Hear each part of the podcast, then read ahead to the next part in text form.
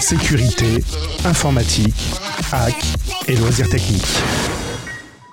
Bonjour, vous écoutez S'informer sur la tech et c'est Cédric pour vous servir. Je voulais vous parler d'un nouveau venu dans la planète Raspberry Pi. Et oui, on connaissait le Raspberry Pi modèle 3, 3B+, 4, 4B+, avec 2, 4 Go de RAM, bref, toutes des variantes. Et voici un nouveau venu, le Raspberry Pi Pico, sorti tout droit ben, de la fondation Raspberry Pi.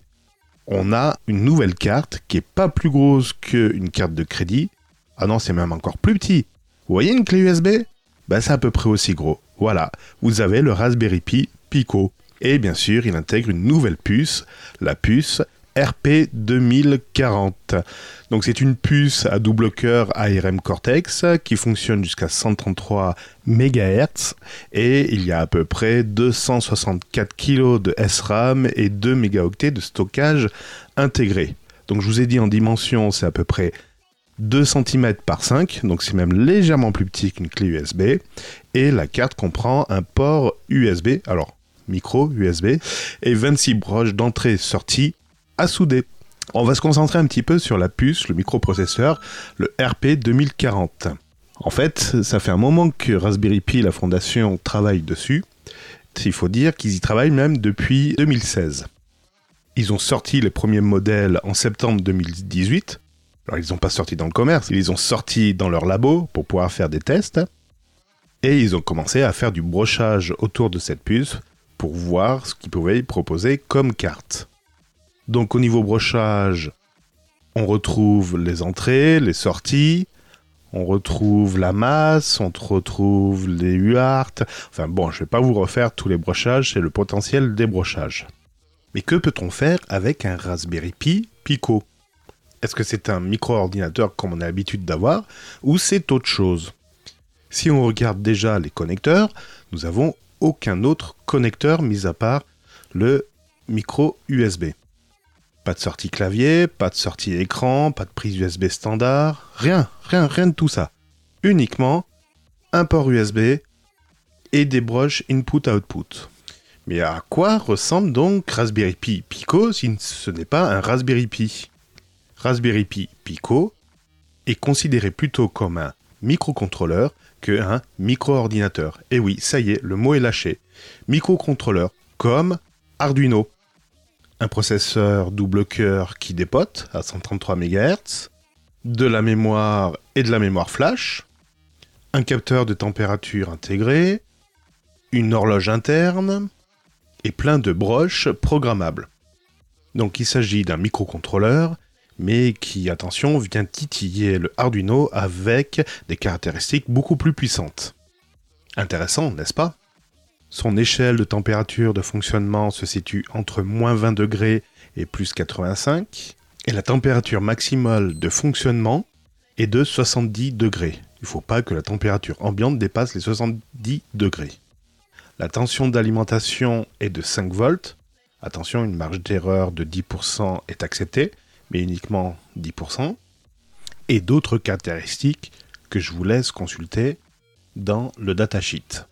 On trouve également de la quantité de mémoire programmable. Il s'agit en fait de 2 mégabits de, de mémoire flash QSPI. Tiens, tiens, ça ressemble encore à l'Arduino.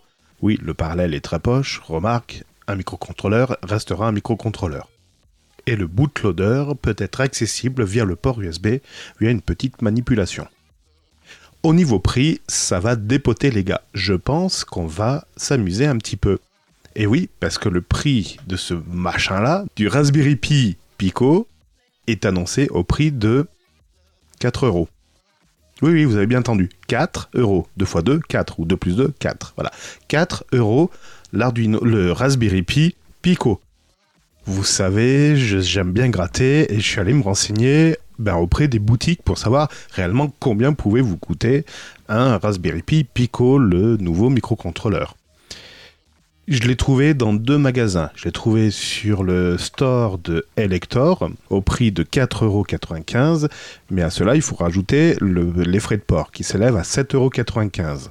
Donc ça vous fait un Pico à 12,90€.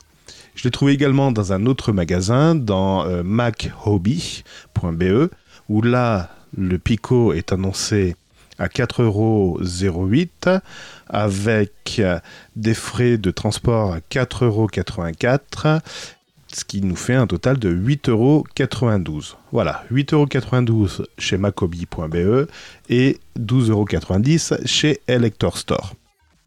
Faites vos jeux, mesdames et messieurs. Le parallèle entre Arduino et le Pico est tentant. Ben oui, ce sont tous les deux des microcontrôleurs, donc on peut absolument les comparer. Aujourd'hui, un ESP32 coûte à peu près entre 4 et 5 euros, frais de port inclus.